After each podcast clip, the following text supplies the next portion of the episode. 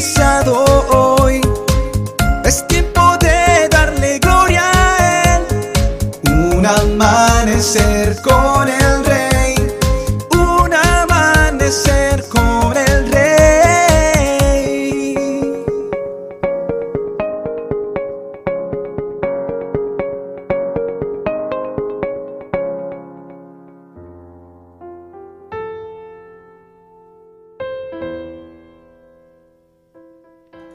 Muy buenos días y bendiciones para todos.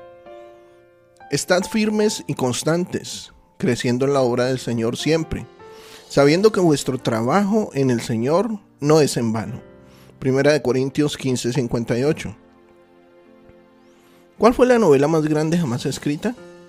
Muchos lectores votarían por la obra de León Tolstoy, Guerra y Paz, la cual, dependiendo de la edición, bien puede tener más de mil páginas.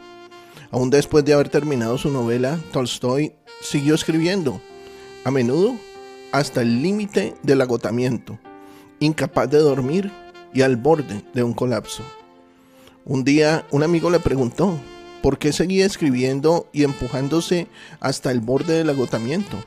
Le recordó a Tolstoy que era un rico conde ruso con siervos que estaban a su entera disposición y que tenía un futuro asegurado. Tolstoy explicó que seguía escribiendo porque él era esclavo de una obsesión similar, excepto que su impulso era motivado por Dios, tal y como se lo explicó a sus amigos en Corinto el apóstol Pablo diciendo, el amor de Cristo nos constriñe en 2 de Corintios 5:14.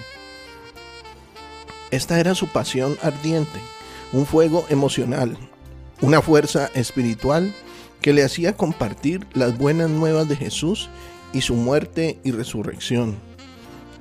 Es tanto el agradecimiento que desborda en pasión, responsabilidad y un alto grado de compromiso.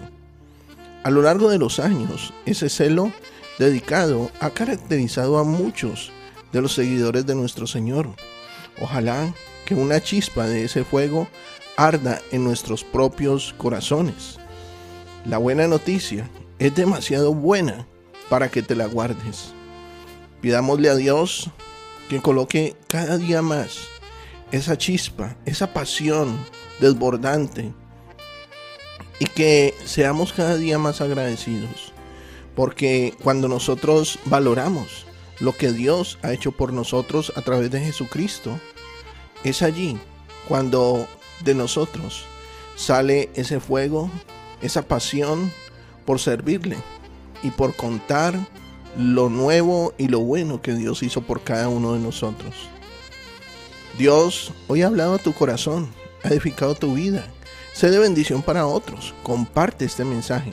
Nuestros contenidos ahora también podrás disfrutarlos en Facebook, Spotify o en YouTube como Un Amanecer con el Rey. Que tengas un excelente día lleno de bendiciones. Te habló tu pastor y amigo Emmanuel Cortázar desde la hermosa ciudad de Santiago de Cali, Colombia.